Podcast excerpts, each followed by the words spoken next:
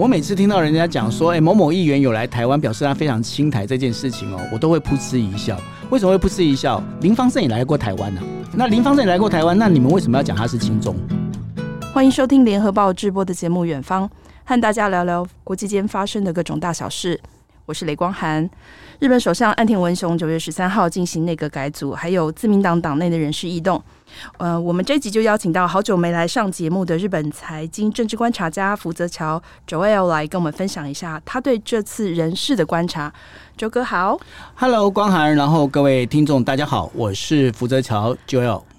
呃，我们这次呃，当然媒体有报道蛮多关于岸田那个改组的事情。那当然有说，诶，岸田改组是为了挽回低迷的支持度，或者是说，诶，名单一出来，大家台湾媒体最关切就是，诶，有没有很亲亲近台湾、喜欢台湾的新阁员？那首先先先问一下周哥，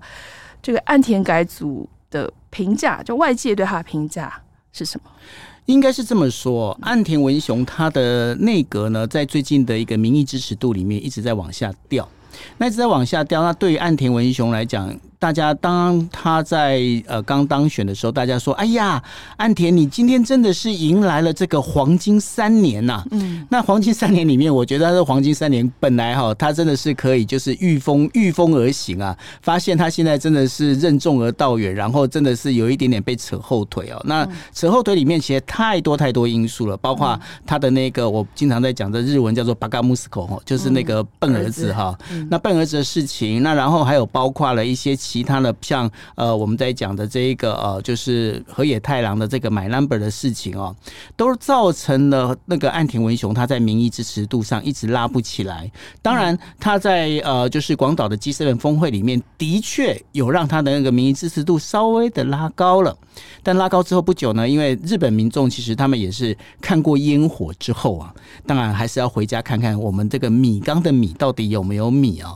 那所以呢，包括了就是日元的贬值。包括经济的一直没办法拉拉抬提升等等之类的这些事情呢，其实造成岸田文雄他也在担心，如果明年的话要进行所谓的这个我们在讲的就是那个选举的话，或解散国会的话，那到底有没有胜算？所以呢，他这一次的内阁里面，其实最大最大的亮点不在于亲台亲中或者是亲美，这都不是重点。嗯，重点在于岸田文雄正在为。他的下一阶段，他的首相任期正在布局当中。对，因为明年呃是自民党总裁改选，对，嗯，然后因为总裁就是执政的话就是日本的首相嘛，所以他等于是在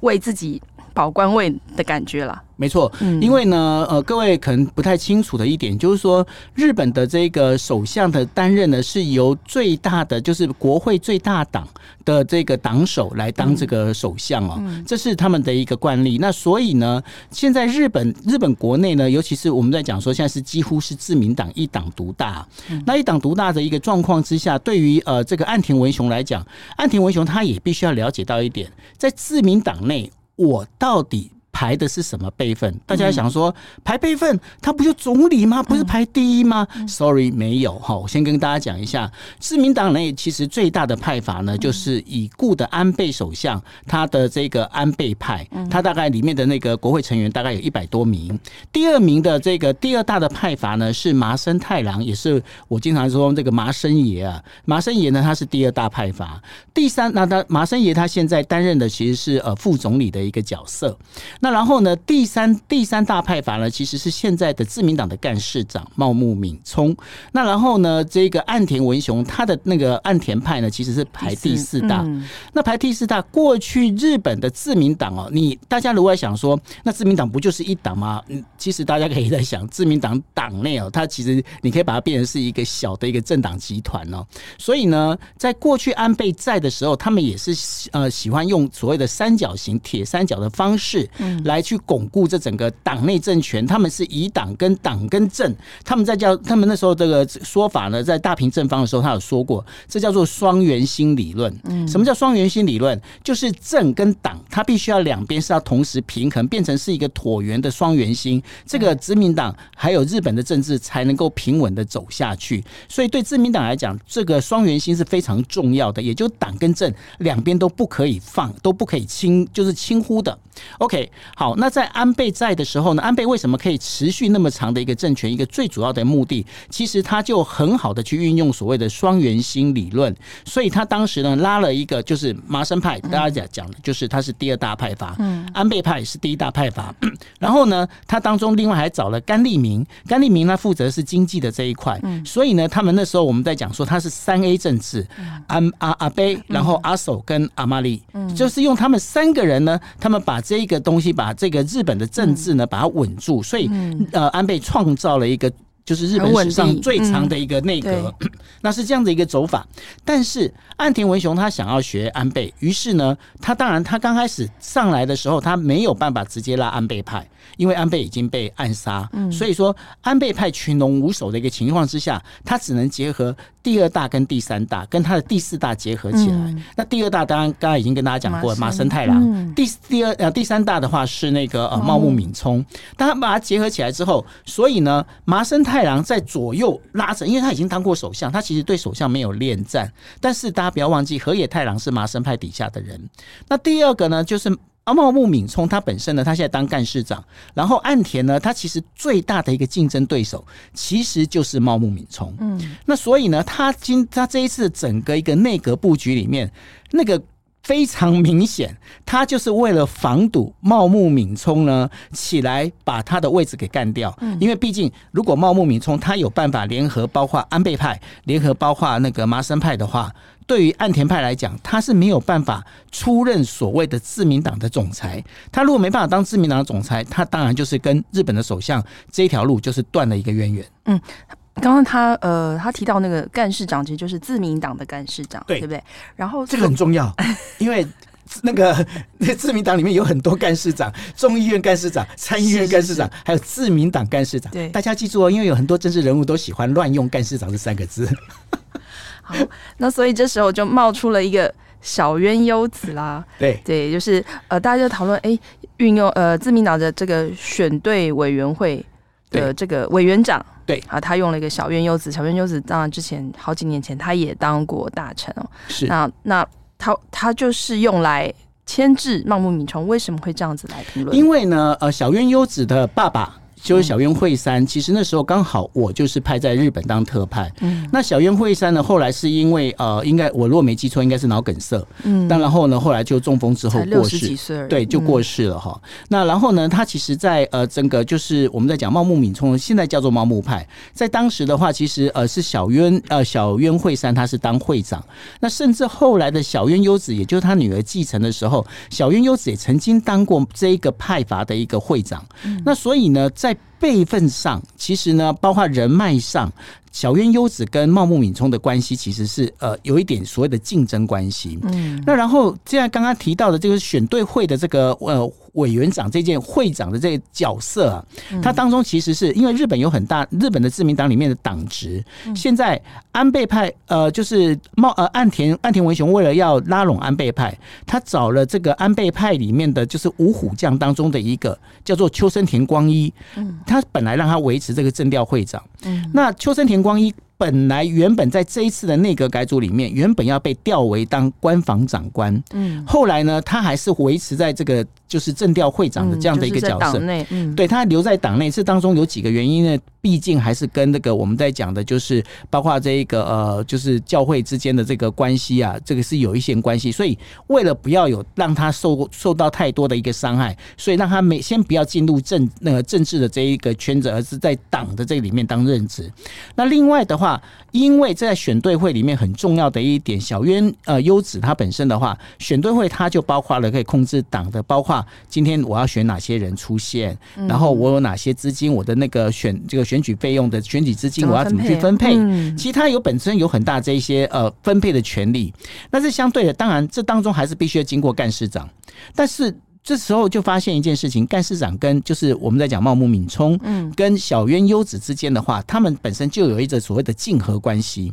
那发生竞合关系之后，这也就会拉低了这个茂木敏充出来跟岸田文雄搅局的这样的一个状况。这其实才是真正这一次岸田文雄他在做整个内阁改组里面真正的亮点，其实只有这一个。对，但是小渊优子真的是一个。争议非常大的人，因为我就像我刚才说的，他其实，在安倍那个时候有出来当过，哎，他是当过什么？他当过很多，他他包括当过金产省的大臣也有，对。然后，然后，但是我记得他金产省的那个好像一个半月就辞职了，这是什么样一个事情？因为呢，其实是跟他的本身的这个秘书的那个债务，这个是不应该是不是债务，应该财务是有关系的。嗯那因为跟财务有关系，后来呢，就是东京特搜队特搜组呢，他其实要进来调查。然后呃，这位小姐呢，非常有趣的一件事情，而且这是在日本政坛这留为呃佳话，佳话要打双引号哦，留为佳话。他怎么样呢？因为他为了破坏这一些所谓的证据啊，他拿电钻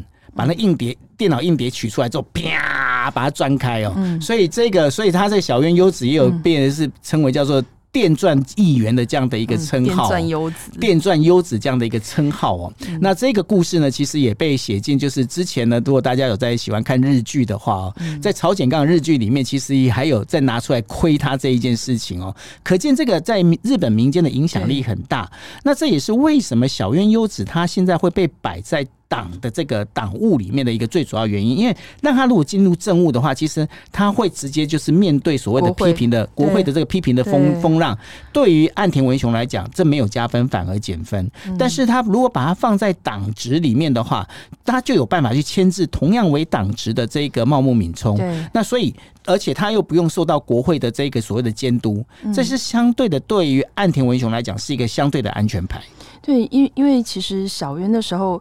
他的一个争议，简单来说就是他们有后援会，然后后援会会请选民说：“哎，那你们来看这个包，就是看剧啊，包场啊，对，包场看剧。”那那当然选民那因为你不能买票嘛，然后选民说：“啊，你有付钱。”那可是他们当最后调查出来说，其实选民出的钱跟其实整个费用是落差很大，就是某一种其实就有一些对，就是某一种绑桩啦。绑桩跟洗钱都有啦，对，然后这个，而且这个后来他就，当然这个小明之后只是，我真的什么都不知道，都是我的秘书做的事情。对，然后他两个秘书也都被判刑了。对对，所以，但是他他就他就反正就是推得一干二净嘛。是，所以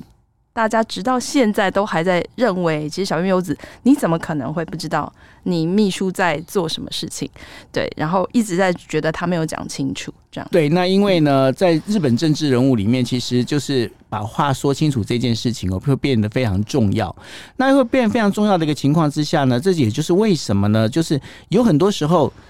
外界的批评啊，它的声浪一起来之后，那有时候你今天即便是首相都挡不住的原因也在这一边。嗯，好，那我们在话题再讲到外相好了，外务大臣，其实嗯、呃，大家也蛮关心，因为。后来现在换的是川上洋子，就是之前的法务大臣嘛。对。那呃，他换掉的是林方正。那其实这两个人都是岸田派。是。那大家都在讨论说，那你为什么要把都是岸田派的人换换掉？尤其林方正，他其实才刚刚就很风光的去访问了乌克兰。大家有说，哎，你这样子才跟泽连斯基握完手，然后回来，你你你你就会被换掉了。那可能国际社会也觉得观感不是很好。这当中啊，其实呃，就我自己的观察啦，我会觉得，因为呃，林方正呢，在台湾国内的话，其实对于林方正的观感哦，都不会很好。那不会很好，大概有两个原因啦。第一个原因当然就是因为都觉得林方正非常的轻中。嗯。那另外一个原因呢，其实安倍晋三首相呢，他在生前的时候他也说过，他其实有点担心林方正。为什么担心林方正？因为呢，他一直认为林方正过不了美人关。哦，对。那个，这是这是呃，安倍前首相呢，他曾经在访问的时候，他有说过这件事情。那他说，如果让他去中国的话，就怕他会过不了美人关这件事情哦。那这个当然，这是你可以把它当八卦去听。但是呢，我们不能否认一件事情哦，林方正的英文是非常的强，他对他的英文非常强，所以他其实是一个呃，就是应该是怎么讲，外长的非常适任的一个人选。对，OK，他是一个非常外长适任人选，这当中就会出一。个问题，什么问题呢？因为今天的话，呃，岸田文雄他在安倍呃政权期间的话，他是等于说是日本最长的这个外相的那个担任最长的外相。对岸田文雄来讲，岸田最他认为他其实最大的强项，其实不是在做内政，而是在做外交。嗯，那所以呢，当林方正有许多的这一些动作，哎，做的好像已经非常吸引眼球的时候，那对于一个本来就是外务大臣的老前辈来看，看在眼里，到底是觉得哎呀这个呃后辈啊可可奇可圈可点，还是觉得说他是芒刺在背哦？这个我们就要要思考一个岸田文雄他本身自己的一个想法。虽然林芳正他本身一样是岸田派哦，但是不要忘记一件事情，林芳正是岸田派的二把手。也就是说，在岸田文雄底下就是林芳正。那对于岸田文雄来讲，岸田文雄他现在必须呢，不仅是要安内，还要攘外。我看攘外，他就是他先把茂木敏充的那个茂木派先把它做好，他自己里面内部他也要巩固他自己的这个巩固领导中心啊。所以呢，他找了一个其实。英文没有那么好的川上洋子来当法务大臣，我认为其实他这最主要其实就是他在削弱林方正的一个影响力。那你换个角度，你也可以去思考，林方正他也许就是太过的功高震主，再加上林方正过去对于这个呃中国的这个亲中的态度哦，当然在目前的日本的这个社会里面，他不是一个可以被。加分的一个很好的一个人选，所以综合这几个人选下来的话，原本其实呃，岸田文雄在思考外向要不要换的这件事情上，他是排二题是排到最后面，排到最后面原因也是就是说他去综合考量林方正到底我要用他现在的这一个 option，还是要接下来要走，就是要把它换掉，呃，找一个其实一个普普通。不能讲普普通通，这样对不起专上哦。就是找一个没有离方正那么强的这样的一个外向哦，过来去做这件事情，到底要找怎么样的人会比较好？那对你来说，他其实他是以思考了非常久。因为为什么我说他思考非常久？其实呢，这一次的内阁改组哦，其实跟我有一点点关系。为什么有一点点关系？因因为呢，呃，我这时候这一次我在九月十四号的时候，呃，就是办了一场，就是呃，我们在讲日台的这个新创高峰会。是。那那时候其实我们本来邀请的就是邀请那个秋生田秋生田光一要来这个就是大会演讲。可是大概在八月中的时候，我们就听我我就接到他们办公室跟我讲，他说，呃，我要跟你讲一个。事情，但是你一定要保密。嗯，我说什么事情呢？就是呢，他说秋生田光一呃会长他很可能会入阁，如果他入阁，他就没有办法到大会来演讲，他就必须要用 video。所以我从那时候我就知道说，岸田文雄在八月中，你想想看哦，他在八月中就已经在布这个局了。对，那当然后来呢，我后来是接到，就是大概在八月。八月二十几号的时候，就好像隔了一个星期，嗯、办公室打过来，哎、欸，我们会长可以去演讲了，啊、已经确定好了。所以说那时候就已经已经确定他不会进到内阁，就算他会保。所以所以后来我看到他维持政调会长这件事情，我一点都不不意，不意外的原因，就是因为我就说，因为之前他们的办公室有跟我联系，是因为要邀请他来演讲这件事情。那后来呢，呃，因为九月十三号改组，嗯，然后九月十四号。呃，来演讲，他就那时候在开玩笑，他跟当时他就跟那个国发会主委龚明鑫，就呃在一个小房间，我们在聊天的时候，他就讲了一句话，他说：“我跟你讲，这是我们内阁改组之后，我的第一件工作就是来你们这边，嗯、你们有没有开心？”这样有，对对对，那你的那个活动办的非常成功。对，因为呃，这个活动其实呃，应该是这么讲，就是呃。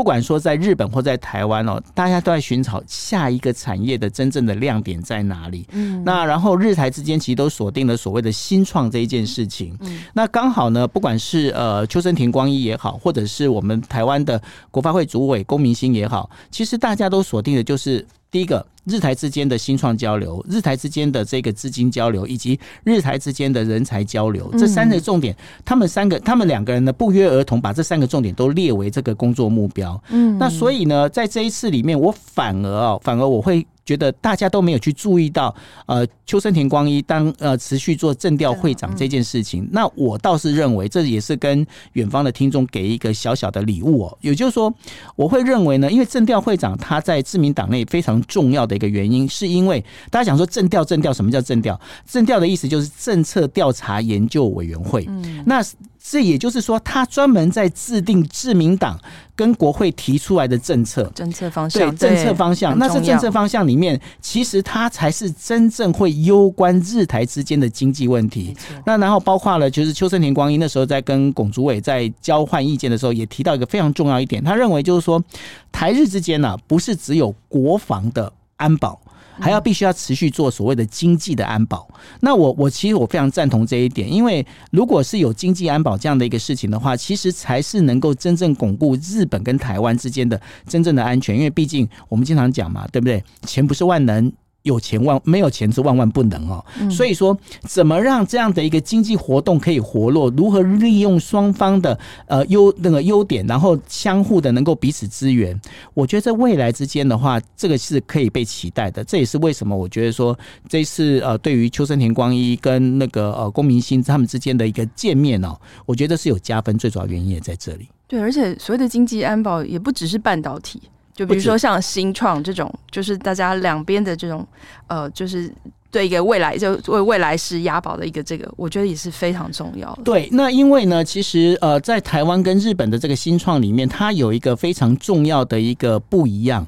台湾呢，其实台湾的政治啊，台湾政治的一个架构，它其实是非常扁平化的。也就是说，台湾的这个新创企业，它是属于野蛮生长。那野蛮生长，到你今天就是，如果你今天法律不行，就说，哎，我们要我们要修法，我们要怎么样？可是我们修法这些东西，我们动作可以快的。那我们经常来讲新创，它唯一的一个要诀叫做“天下武功，唯快不破”。所以呢。在对于新创来讲，速度是很重要。但是反过来讲，日本它这边的最大的缺点，也就是它的一个架构，像我刚刚在讲的，你看这个什么岸田派、麻生派，整个一层一层，它其实是非常厚的。那非常厚，你真的要改掉这政策呢，其实要很旷日费时。那所以呢，但是呢，反过来讲，台湾的这个这个人口数只有两千三百万，然后在日本的这人口数是一亿两千万，也就是说，现在最好的一个所谓的生态环境，应该是说。在台湾养成了一个就是 baby 的一个 startup 的一个企业，他如果养成到可以 strong，可以成长到，比方说青年期的时候，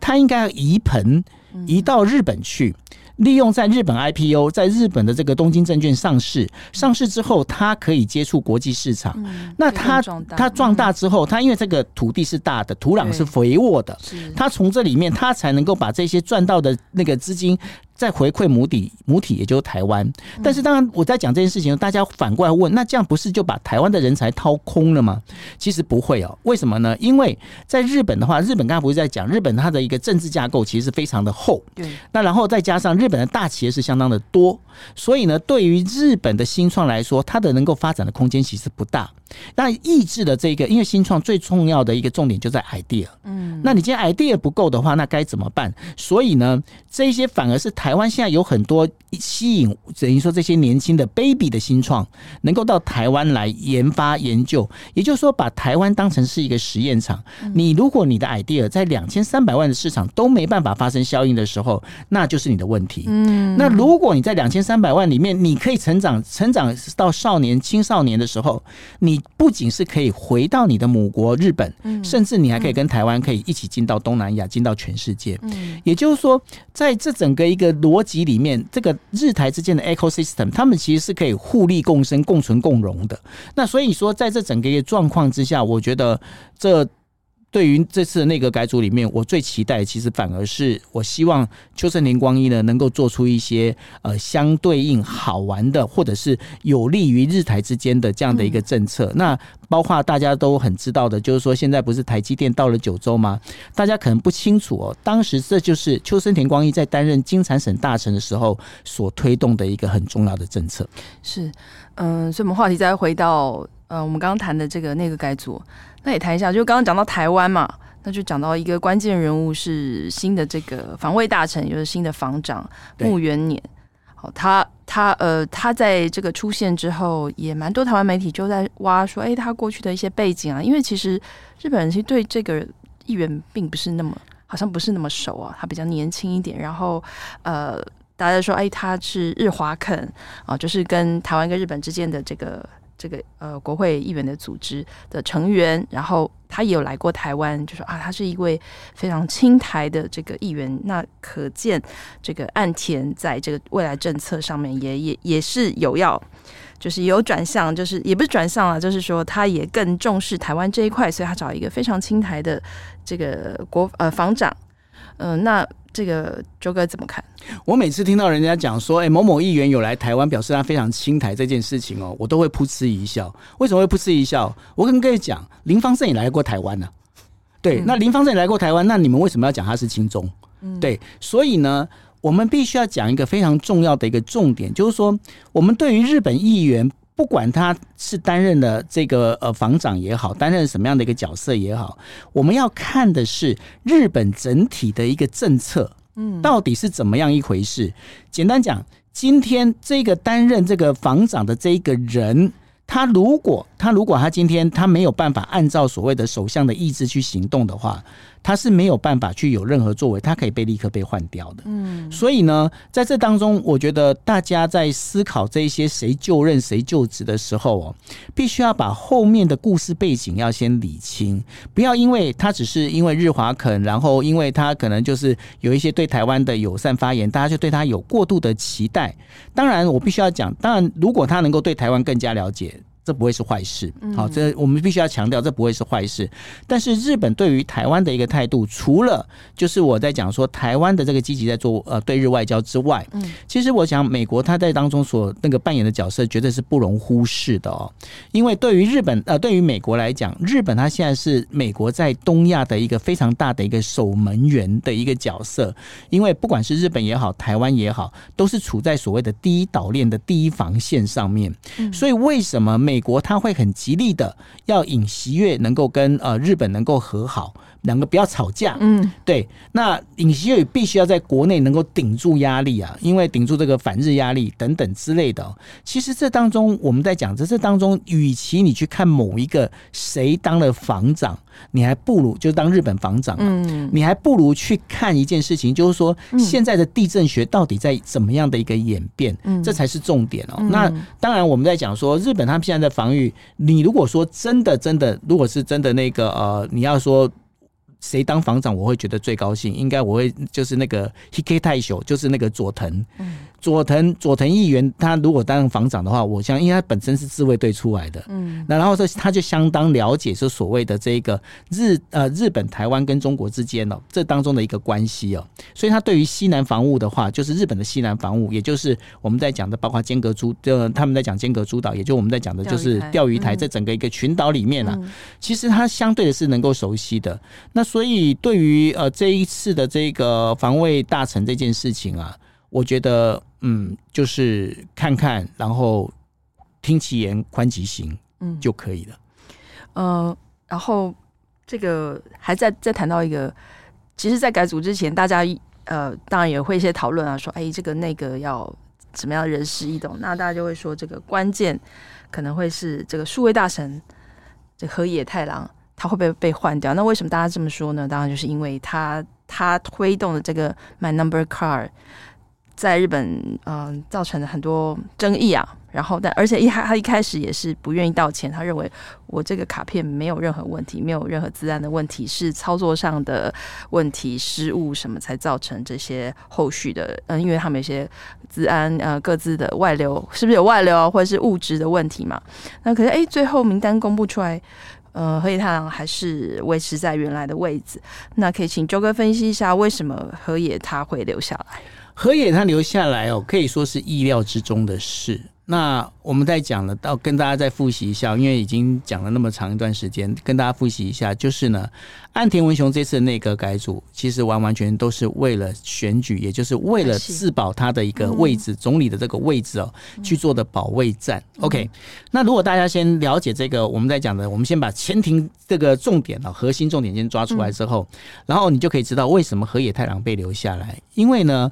河野太郎对于岸田文雄文雄来讲也是一个竞争对手。刚刚不是跟大家提到了吗？嗯，就是呢，日本的现在目前的政治的铁三角其实叫做呃麻生太郎麻生派，然后茂木敏充茂木派，以及岸田文雄的岸田派。嗯，那然后呢，因为茂木敏充已经很明显的表示了。他很想要吃掉总理这个位置，嗯，所以呢，在整个逻辑里面，岸田的那个做法里面，他是把茂木敏充希望把他打压下去，所以他反而去重用了安倍派的人。他重用了安倍派的人，包括刚刚提到了秋生田光一，让他持续维持当政调会长，然后还有包括了这一个我们在讲的就是西村，西村他是经产省大臣，然后还有包括了就是官房长官，其实这些其实都是属于那个安倍派的人。OK。那为什么要做这件事情？因为对于岸田文雄来讲，我如果要维持三角关系，我与其跟你有已经想要抢我位置的那个茂木茂木派来合作。我还不如现在找一下那个安安安倍派这边的人来做合作，反而相对是好。所以他现在是这一次的那个改组，他是频频的对于这个安倍派的人员呢、啊，进这平送修秋坡啊。那包括了我们在讲说那个秋秋生田光一，在整个改组里面，早上他第一个岸田文雄第一个召见的其实就是那个秋生田光一，嗯，然后整个改组完之后，最后一个。召见的还是求生田光一，就让他知道说，哎、欸，我我是这样布局，哎、欸，您觉得怎么样？可以吗？好，这是这是我自己自己呃，等于说自己编的，好好。那但是这个大概逻辑应该是这样子哈。那这当中就回到了这个我们在讲河野太郎哦，河野太郎刚刚跟大家提到，他是属于麻生派的一个重呃重要人物。对，那麻生派重要人物对于这个麻生太郎来讲，他当然他对于河野太郎当然是会觉得说，哎，自己的底下的小弟啊很重要，要要看看好。那然后看好的话，当然对于那个岸田文雄来讲，他也担心河野太郎，如果我今天把你也放到这个，不管说你没有党职、没有政治，或者是我把你把你就是。这个放到党子里面，你都可能会去吸收你自己的派阀，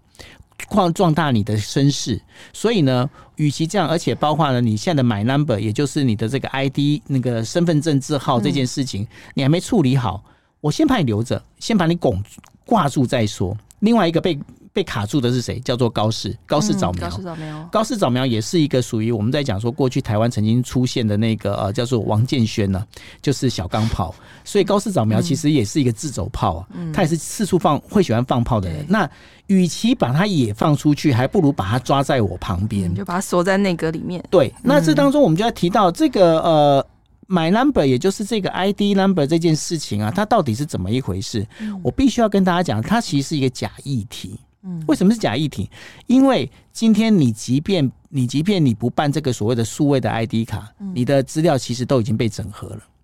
那这个当中最主要的问题，应该在日本内部的话，因为我们要知道，就是现在其实资讯本身啊，就是个人个资本身，它其实就是一个保障，一个财产。那这保障跟财产，其实谁拿到了这些个资之后，他就能够去赚到更多的钱。我打比方说，因为他在个资里面，它包括了你今天就就诊记录、你的就医记录，包括了你本身的你的那个银行的财务状况等等之类的这些东西，对于民间企业来说，这是。看到会想流口水的这样的一个一个这个资料一个 database 哦，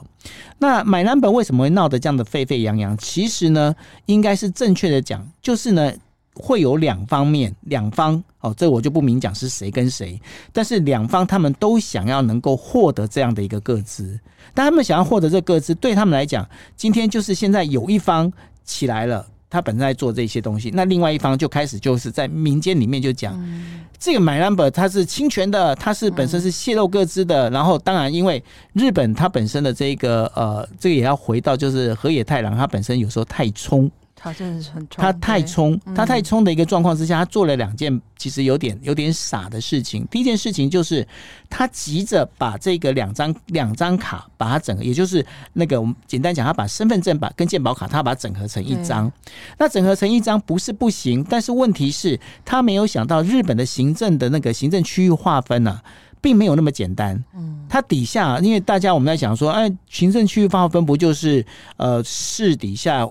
就是区区底下就是乡镇，然后像什么的这个村里这样子一个分下去。日本不是这样子，日本那个整个分法，因为他们毕竟是从以前到现在啊，有时候你去看那个日本乡下什么大字，然后什么呃一至多少之多少，后面还有一些数呃，就是包括了一些呃。奇奇怪怪的一个名称加在上面，这是一个地址。那这种地址你真的不是在地人，你不知道，那你这个也很难系统化。这是第一个。第二个就是日本的同名同姓的人实在是多如天上的繁星啊。那因为是这样的关系，所以经常会发生就是这个所谓的错误配对。那错误配对之后，当然这就是会被人家抓到把柄哦。那所以呢，在这整个一个状况里面，对于河野太郎来讲，河野太郎他的太冲这件事情，其实是一个大的问题。那他大的问题之后，当大家都不愿意申办这个所谓的那个 I 那个 My Number 的时候，他就说：“那不行，那干脆我就是直接就整合。那你今天因为每个人一定会有他的健保卡，但是呢，他的国民国民保险卡，毕竟那个是它本身其实有它的一定的用用途在。他只是想说，哎、欸，我把国民保险卡我跟 ID 卡结合在一起，你就非办 ID 卡不可了吧？嗯、对，对。那但是呢，很多人就是说，你为什么要强迫我做这件事情？嗯、所以呢，是因为这样种种的关系，然后沟通上也有一些问题，使得河野太郎这一次，呃，应该是说他这一次的这个冲撞啊，的确是有冲撞到一定的成果，但是呢，这也让岸田文雄受了很大的伤害。嗯。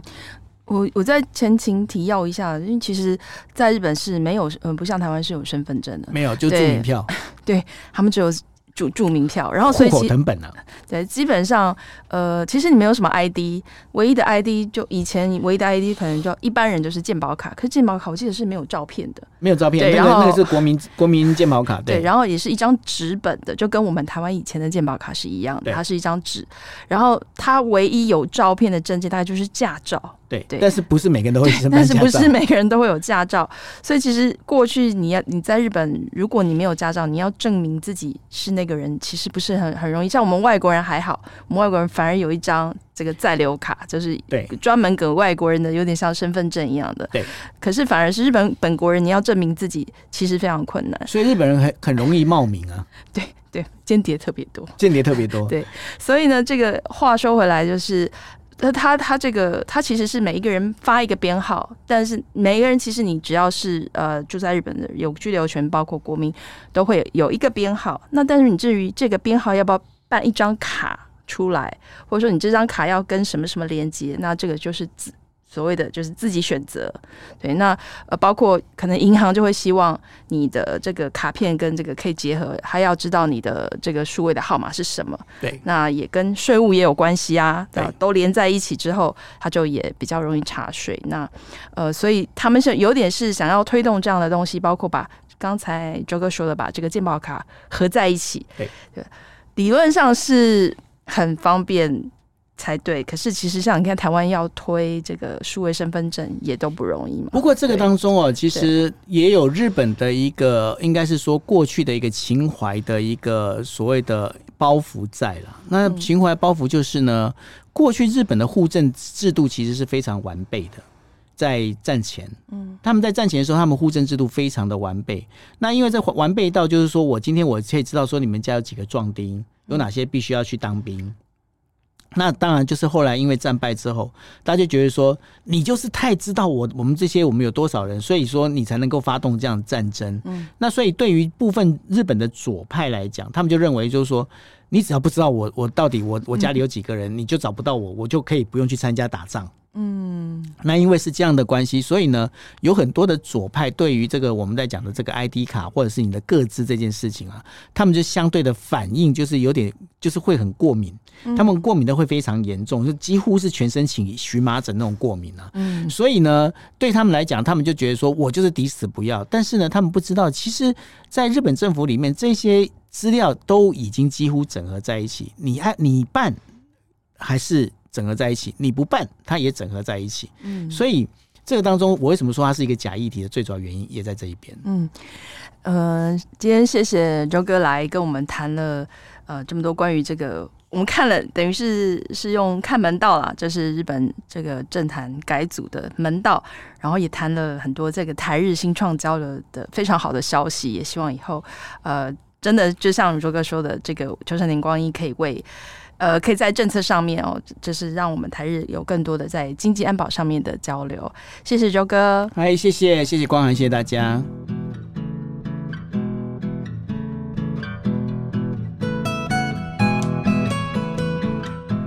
感谢大家收听远方。如果想看更多深度的报道，请上网搜寻联合报数位版。我们下周远方再见。